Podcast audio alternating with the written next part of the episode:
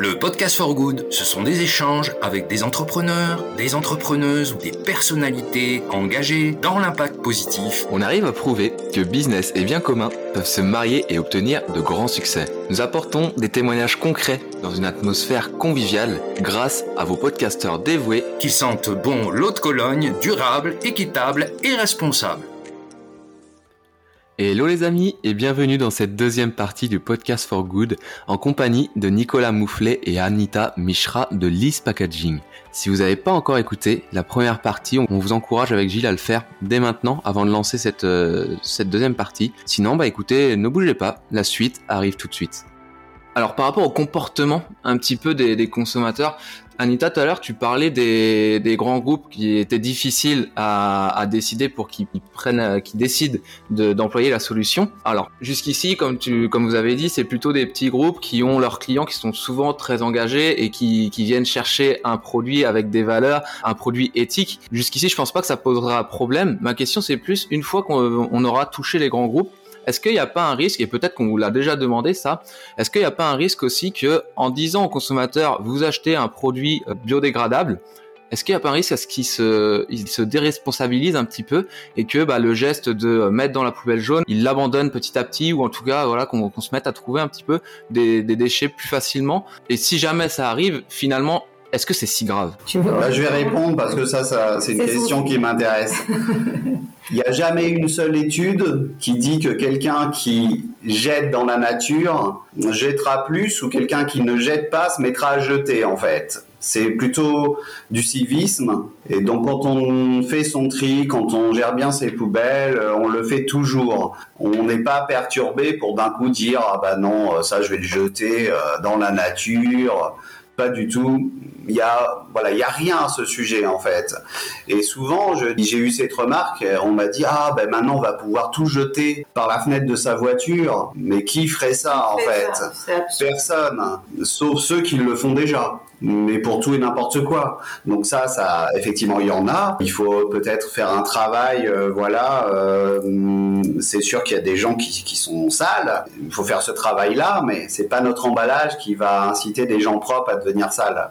En fait, la question, c'est vraiment le problème du flux, parce que c'est vrai que pour l'instant, c'est difficile de repérer nos emballages parce qu'ils sont un peu noyés parmi les autres. Si vraiment, euh, enfin, au contraire, le fait qu'il y ait du flux et que la grande distribution propose de plus en plus ces emballages euh, compostables, juste on éduquerait, euh, peut-être on dirait plus la vérité, on éduquerait mieux le consommateur sur euh, leur euh, destinée de fin de vie et de toute façon, ces emballages sont tous destinés à être mis dans une seule et même poubelle qui est euh, la poubelle jaune, enfin la poubelle de collecte de ces emballages. Et après, c'est trié, retrié, ça sera euh, de toute façon euh, trié dans ces, enfin, ces infrastructures. Donc ça change rien. Le comportement, c'est de mettre son emballage dans, la bonne poubelle. Après, vous pouvez le mettre. Enfin, je pense qu'il y a plein de gens qui mettent encore des emballages dans la poubelle commune, générale, normale.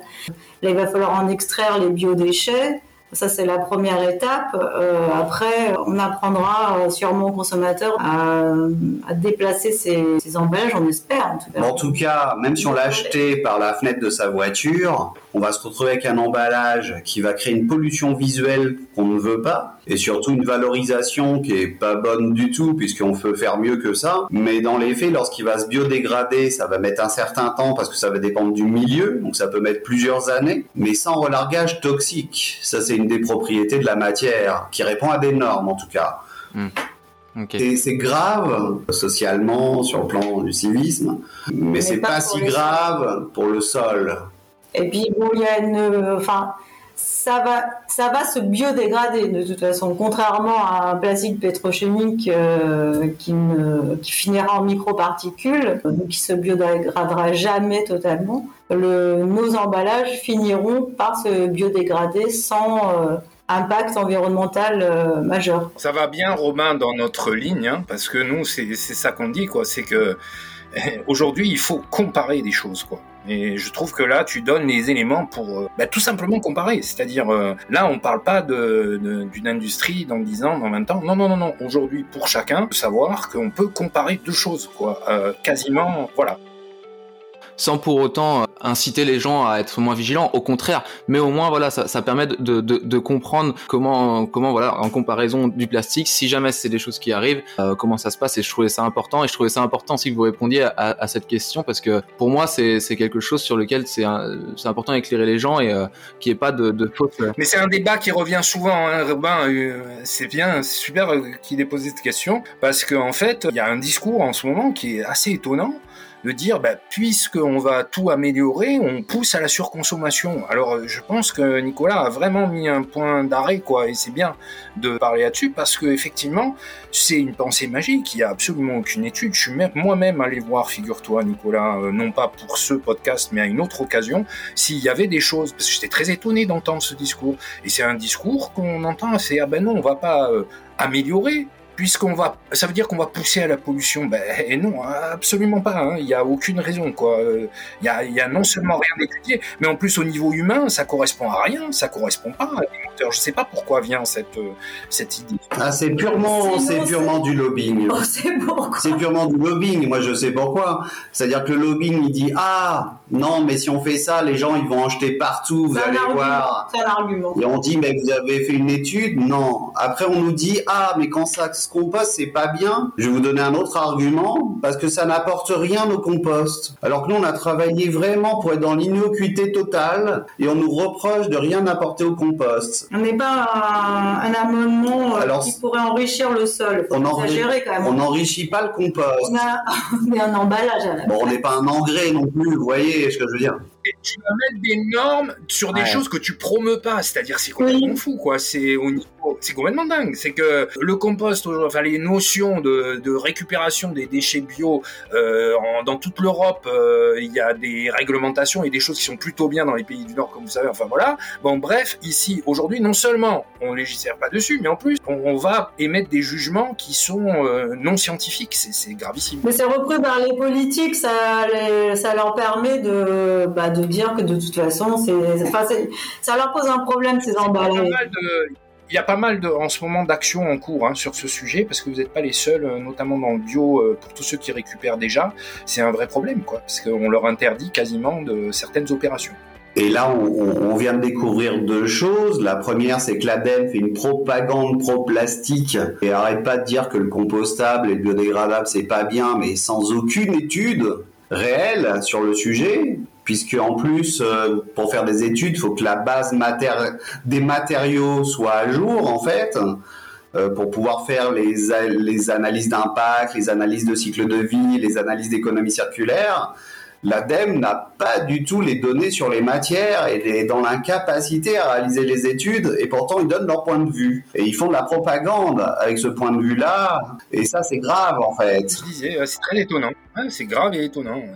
Parce que c'est un peu euh, ça n'a pas beaucoup de cohérence, quoi. Ça, ça doit pouvoir se, on, justifie, on euh, justifie des choses, en fait. Et c'est eux qui conseillent les hommes politiques, hmm, qui leur demandent justement euh, qu'il faut faire, puisque. Bah, mais c'est très mal nourri, c'est très mal nourri, c'est ballot complet. À mon avis, ça tient pas, ça tient pas la distance. Enfin, on verra bien.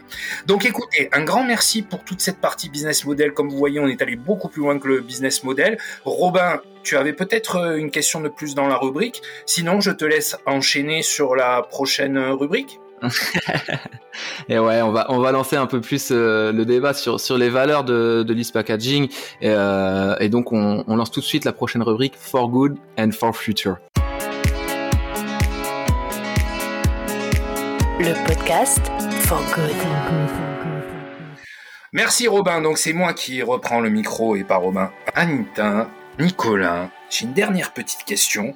Savoir comment vous vous voyez aligné dans, votre entreprise avec le, modèle que vous avez, vous avez fait et euh, comment vous donneriez envie à quelqu'un de vous rejoindre à un poste clé, c'est-à-dire euh, là on va y aller, c'est la patata sur ce truc-là et j'ai vraiment envie qu'ils viennent celui-là. Mais c'est eux qui viennent à nous. Ça c'est un luxe. bon alors là, la secrète sauce, la, secrète sauce est établie, je n'ai plus rien à dire. C'est parfait. Moi, j'aime bien, vous savez, les podcasts où on ne dit rien. Donc, du coup, surtout moi, c'est comme ça, je ne travaille pas et j'ai des livres là-dessus. À ce qui paraît, on peut s'arrêter de travailler, enfin, à ce qui paraît.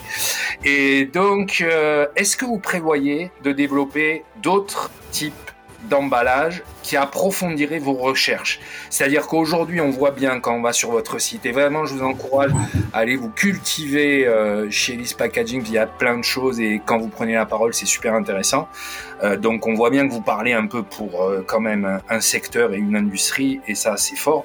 Mais est-ce que vous avez des choses dans les cartons qui vont vous faire un peu pivoter et que vous pouvez un peu nous annoncer aujourd'hui? Nous, on essaie toujours d'innover. Enfin, on s'est fait connaître grâce à notre gourde. C'était quand même un événement, cette gourde euh, totalement végétale le bouchon en lin et c'est devenu notre ambassadrice. Et là, la révolution, c'est euh, notre peau 100% biosourcée, couvercle et peau injectée et qui va satisfaire tout le, toute la cosmétique. C'est très attendu. Et on travaille sur un bidon pour les sportifs. Voilà Nicolas, toi tu voudrais sortir un biberon, c'est un peu ton truc euh, depuis longtemps. Peut-être ça sortira. C'est long, hein.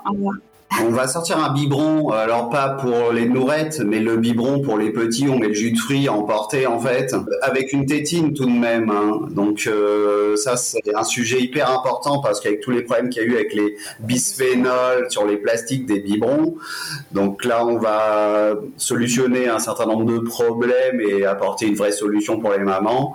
Et on se diversifie sur euh, des pièces techniques. Donc là on a développé avec le syndicat de la conchiliculture des coupelles pour collecter des, les essaims, les naissins d'huîtres. Donc on travaille sur des projets directement dans l'océan avec des études et des chercheurs qui ont fait des travaux là pendant trois ans pour prouver les bienfaits de ces nouveaux euh, biomatériaux euh, dans l'eau. Et puis euh, voilà, on, toujours développer des projets qui ont du sens assez fort. Là, on va sortir une bouteille d'eau à notre marque cette bouteille d'eau, euh, bon, il y a bien sûr son emballage, là vous avez compris ce qu'on fait, euh, mais l'eau, on va la capter du réseau pour éviter d'aller toucher aux nappes, euh, on va dire, aux sources et aux, aux nappes euh, bah, préhistoriques euh, minérales hein, qu'il faut euh, préserver, sur lequel on a aujourd'hui beaucoup de critiques sur des grands groupes qui, qui on ne cesse de, de tout puiser et d'appauvrir. Donc on va vraiment travailler plutôt sur des sur de l'eau de réseau et, et, en faire de l'eau de montagne avec des systèmes innovants, avec des partenaires qu'on a trouvés en Europe. Et on va essayer de remplacer ces bouteilles pétrole avec cette eau préhistorique euh, une bouteille végétale sans pétrole avec de l'eau euh, plus simple mais de très très bonne qualité en enlevant tous les polluants qu'on peut retrouver dans l'eau du robinet parce que malheureusement euh, malgré qu'elle soit potable il y, a des choses à dire. Là pour le coup je, suis obligé de vous dire que parce que vous le savez que ça existe déjà. Non mais le sujet de l'eau c'est enfin de la bouteille d'eau c'est dans notre emballage non aujourd'hui non. Pas dans votre emballage. Voilà donc on couple les deux en fait. Hein. En fait, on, aura toujours besoin d'une proposition d'eau. Voilà. On peut pas. Alors nous, on a tout à fait conscience que consommer de l'eau à outrance en bouteille en plastique, c'est un, un, problème. Mais n'empêche qu'on ne peut pas supprimer cette, euh, cette offre d'eau, c'est impossible. En tout cas, notre eau, elle n'est pas destinée à se retrouver en pack de 6 euh, dans la grande distribution. C'est plutôt une eau qui est destinée à des secteurs très particuliers qui ne peuvent pas ne pas proposer de petites bouteilles d'eau. Donc dans un emballage euh, éco-conçu avec un système de filtration, donc euh, pas de captage euh, d'eau. c'est assez simple et très complexe en même temps parce que c'est une vraie technologie. C'est pour bouleverser un petit peu le paysage. Bah, déjà, mais je, la manière dont vous le décrivez, ça prend tout son sens aujourd'hui. Et d'ailleurs, euh, ça existait déjà, mais moi, je pensais à l'époque que c'était bien déjà. Donc, euh, ça veut dire que bah moi je la vois très bien la bouteille en effet dès lors que vous dites ce que vous dites c'est-à-dire que c'est pas le but d'arriver en frontal face au géant de la bouteille d'eau mais d'avoir quelque chose qui suit un peu votre logique dans ce domaine c'est super bravo bah merci pour le scoop alors il faut comprendre quand même que nous on est toujours on fait toujours face à une réalité voilà les fait face à une réalité il y a de l'emballage on apporte une solution d'emballage on n'est pas là avec parce qu'on essaie toujours de nous dire on nous reproche des solutions miracles nous, on n'est pas là pour apporter des solutions miracles, on est là pour apporter juste des solutions. donc il y a un problème dans les emballages et la pollution et les particules, les microparticules et les perturbateurs endocriniens. Nous, on propose quelque chose. Euh, on va pas dire, on n'est pas là pour pour dire euh, arrêtez de consommer de l'eau en bouteille, je sais pas quoi. Non, l'eau en bouteille c'est problématique. Nous on apporte une solution qui est moins problématique. Et si vous voulez pas des bouteilles d'eau et que vous avez des fontaines à eau, on a des gourdes. On a des gourdes, on a le gobelet. On a le gobelet. En fait, du coup, on essaye de s'adapter finalement. Euh, à nos besoins parce que je pense que ça c'est important innover mais s'adapter et voilà, on essaye de rentrer aussi sur des marchés importants et, faire et, créer une, un choc sur ces marchés-là parce que le marché des eaux en bouteille c'est gigantesque mm. et quand la note va, va arriver vraiment dans nos bouteilles-là euh, et va être visible et la communication qui ira avec, bah ça va quand même euh, perturber certains grands groupes qui vont euh, ça devrait. Vous devriez continuer à être. Voilà, on est toujours embêtant en fait. bon, un grand merci. Euh, on a compris le futur. Robin, dis-moi si tu voulais dire d'autres choses. Sinon. Moi, j'ai une dernière question quand même, si par rapport euh, par rapport aux valeurs un petit peu, parce que ça, Anita, tu nous en as parlé euh, quand on s'est rencontrés la première fois. En fait, à l'heure où aujourd'hui, on a plein d'entreprises qui cherchent à tout automatiser un maximum leur process pour des questions de rentabilité, etc. Euh, toi, tu m'as parlé que vous aviez plutôt une autre, une autre approche un peu du travail et vous essayez de, de laisser euh, plus place à l'humain justement. Est-ce que vous pouvez m'en dire un petit peu plus à ce niveau-là? Tout à fait. Moi, je trouve ça très important chez les packaging parce que les cadences sont artisanales. On a des nos souffleuses, nos presses à injecter sont des, des bécanes simples. C'est de la belle technologie, mais simple. Euh, les rythmes sont euh, suffisamment lents pour ne pas, euh, enfin, pour qu'une personne puisse gérer le conditionnement et tout le process de, soufflage, etc. Et je m'embrouille un peu parce que j'ai pas les mots techniques, mais en tout cas, Nicolas a pour lui, c'est très important de ne pas même dans le digital ou les agences, et tu nous parlais des agences en tout cas, ils, pensent toujours, oui mais si, est-ce que quelqu'un pourrait faire ça à la place de, l'argent qu'on demande pour euh, euh, le, faire à la... Automatiser. En fait l'idée c'est d'enlever les robots euh, et puis de mettre des gens à la place et plutôt multiplier les petites unités de production que de mettre des grosses unités de production en nombre un peu moindre et on se retrouve à tout automatiser, à tout robotiser. Donc là, notre solution se veut flexible parce que sinon on pourrait pas innover aussi. Comment sortir un biberon si on avait une grosse machine de prod chez nous, alors que là on peut mettre une petite machine qui fera demain que des biberons par exemple. Et du coup il y aura quelqu'un qui sera sur cette machine, qui va contrôler ces biberons, qui va les mettre un par un dans un carton. Bon c'est ça l'idée, c'est garder de la flexibilité et du coup pouvoir innover. Sinon on peut plus innover. c'est pour ça que les gros sont bloqués d'ailleurs. Et les gros industriels sont bloqués justement sur l'innovation souvent, puisqu'ils ont du mal à toucher à leur outil industriel, qui est trop, euh, voilà, trop, trop important et, difficile à, à, bouger. Mais finalement, du coup, l'humain a sa place ici, voilà. Ouais, carrément. Et puis nous, on a une petite structure, on est polyvalent, on fait beaucoup de choses. Hein. Ouais, Ouais, donc euh, c'est l'avantage aussi, ce qui comme comme vous dites, ça vous permet d'être flexible. Là où les grands groupes, en fait, il y a aussi un, risque euh, avec leur euh, leur gros process tout, tout automatisé, etc., tout robotisé, bah, en fait que leurs robots deviennent obsolètes, non pas parce qu'ils ne fonctionnent plus, mais parce qu'en fait ils ne répondent plus à la, à la demande actuelle. Et donc là encore, c'est source finalement de de pollution si on y pense aussi. Donc mine de rien, c'est aussi un moyen peut-être de, de réduire de ce côté-là et d'aller encore plus loin dans les engagements. Donc je trouve ça super. En tout cas, ce qui est sûr, c'est que vous nous faites vraiment voyager. Je pense que les auditeurs comprennent d'une manière très concrète jusqu'où euh, vous allez dans les, modèles et c'est vraiment chouette parce qu'on voit en fait que vous, intégrez le travail comme euh, une notion de valeur forte dans le, projet, le travail euh, au quotidien, le travail concret de vos équipes pour la production de vos packs, tout en ayant cette euh, voilà cette vision euh, engagée, mais jusqu'au bout dans le concret. Et je pense c'est super intéressant de vous avoir fait rentrer comme ça backdoor, ouais, sur tout ce que vous êtes en quelque sorte, et qu'on voit bien qu'une entreprise, pour les gens qui nous écoutent, c'est absolument tout ça avec des visions. merci de, la partager, de partager la tienne, Nicolas, et puis du coup Anita de, de nous dire qu'elle sait aussi utiliser les machines à faire des biberons. C'est attends, c'est bien, c'est génial. Euh, moi, j'aimerais bien pouvoir dire ça. Enfin, j'aurais bien aimé pouvoir dire ça dans certains jobs où, tu connais qu'une partie de ce que tu fais. Donc voilà. Ben, Robin, qu'est-ce que, tu, dirais à la fin Alors, on a une vision, euh, si je peux compléter ça, on a une vision encore plus importante c'est qu'on vend notre concept à l'étranger. On installe des usines clés en main à l'étranger parce que je ne veux pas euh, transporter mes emballages trop loin, ce qui ne serait pas du tout un modèle écologique.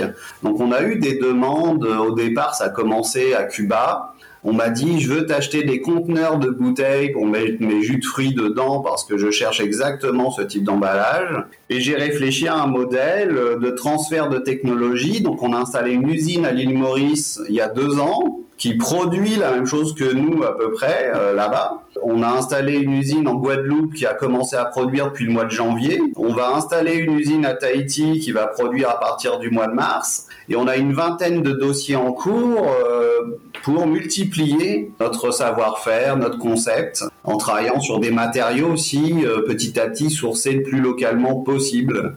Donc ça leur évite on parle surtout des îles parce que ça c'était le plus facile en premier à développer, mais il y aura des projets en Inde. On, avance bien sur l'Inde, on avance bien sur le Canada. Là, on devrait signer la semaine prochaine pour la Guyane.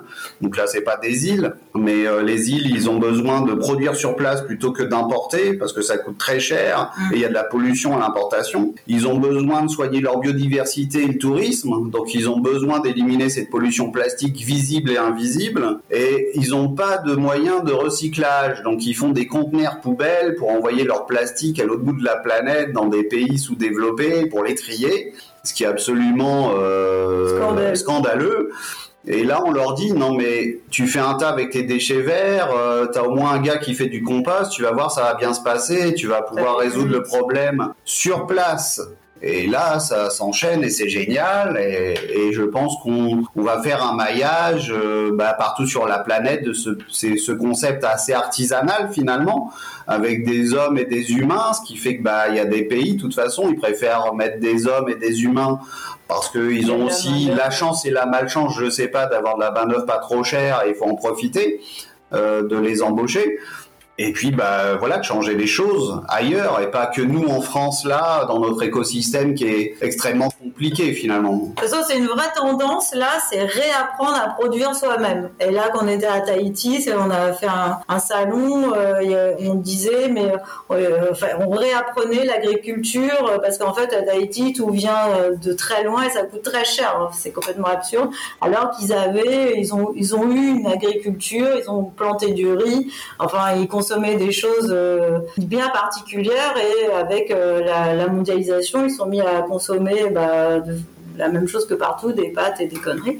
Euh, et en fait, on est en train de, leur réapprendre des, des, modèles anciens et je pense que ça, c'est assez universel. Donc manger local, fabriquer aussi l'emballage localement et le supprimer localement, le plus circuit court possible mais pas que pour l'aliment, aussi pour l'emballage finalement. Ça me semble intéressant. Ben, ça, semble tout d'autant plus intéressant qu'on a affaire à des auditeurs là. Donc quand ils ont une petite boîte euh, de, de chez Wide and the Mood ou un Yumi dans les mains, il faut qu'ils sachent qu'ils ont tout ça dans les mains. Il faut qu'ils sachent qu'ils ont cette histoire là. C'est ça qui compte dans le vraiment for good. C'est-à-dire que c'est des efforts humains qu'on formidable euh, qu'on décrit aujourd'hui euh, de capitaine d'industrie euh, bien intentionné. Donc j'espère que ça passe bien les ondes et que les gens entendent bien tout ça, que quand ils tiennent une bouteille de Yumi, il y a tout ça dedans. Voilà. il pourrait démarcher, c'est sûr. Gilles, il pourrait, vous démarcher ces produits-là, il pourrait les vendre à n'importe qui, il est très bon là-dessus. sauf que Gilles, il a, il a pas le temps. Exactement. Mais c'est formidable euh, d'en arriver à la fin de cette rubrique. Robin, je te laisse la conclusion. Bah écoute, euh, moi la conclusion, c'est pas moi qui vais la faire, c'est plutôt euh, Anita Nicolas pour savoir à nos auditeurs, leur dire où est-ce qu'ils peuvent vous retrouver, des LinkedIn peut-être, un site internet, des réseaux sociaux. Enfin voilà, dites-nous tout. Je mettrai ça aussi en description pour que ce soit plus facile, mais mais je vous laisse ce dernier mot. Alors notre site internet c'est listpackaging.com. Sur notre site en fait, on a des déclinaisons de produits. À chaque fois qu'on sort un produit comme euh, l'eau dont a parlé Nicolas, qui, s'appelle Vegan Bottle Water, c'est décliné sur notre site. Donc, on a, on a des sites dans notre site. Donc, ça donne une grande visibilité sur toute la gamme végétale Vegan Bottle. Vegan Bottle, c'est notre marque. List Packaging, c'est le nom de la société. La gourde, c'est Vegan Bottle Go. Voilà, des identités bien fortes. On est sur les réseaux Instagram, Vegan Bottle, donc arrobas Vegan Bottle. LinkedIn, c'est List Packaging. Moi, je suis Anita Mishra sur LinkedIn. Nicolas, il est sur LinkedIn. Euh, tous nos commerciaux sont sur LinkedIn. Euh, Facebook, on a les deux pages. Euh, moi, je publie surtout sur Vegan Bottle. Twitter, moins depuis que Elon Musk a foutu la dizaine sur Twitter. C'est moins intéressant. Mais je publie encore un peu. ok. Bah, écoutez, c'est... On a des sites internet dédiés par produit. On a un site Vegan Bottle Bee pour le miel. Comme disait Anita, un site pour l'eau, un site pour les compléments alimentaires, un site voilà, on, a, on a des plaquettes dédiées pour que les gens comprennent bien ce qu'on peut leur offrir. Un catalogue que je mets à jour régulièrement. Euh. ok, donc J'ai vu, j'ai vu, ça rentre dans le détail. Des lignes, euh, newsletter. Ça rentre dans le détail des vraiment. On peut presque choisir sur le site, c'est vraiment super. Bon, bah écoutez, plus complet, euh, on en rêverait. Donc, bah, deux invités comme vous, on en rêverait. Et, gentil, merci beaucoup. Un Merci, pour votre visite. J'espère que les gens mesurent vraiment. bien compris surtout notre voilà, ce que j'allais dire. La mesure de l'engagement et je trouve que c'est fort inspirant. Donc allez-y, posez-leur vos questions et faites pareil. On en a besoin pour un, vrai monde for good. Voilà. Vous allez tellement avoir de questions que vous allez nous réinviter pour qu'on puisse répondre. Il y a deux épisodes. Hein. Il y aura deux épisodes. Hein. Deux, deux. Ouais, allez, bye bye. Merci à tous. Merci, merci à tous. Merci. Au revoir.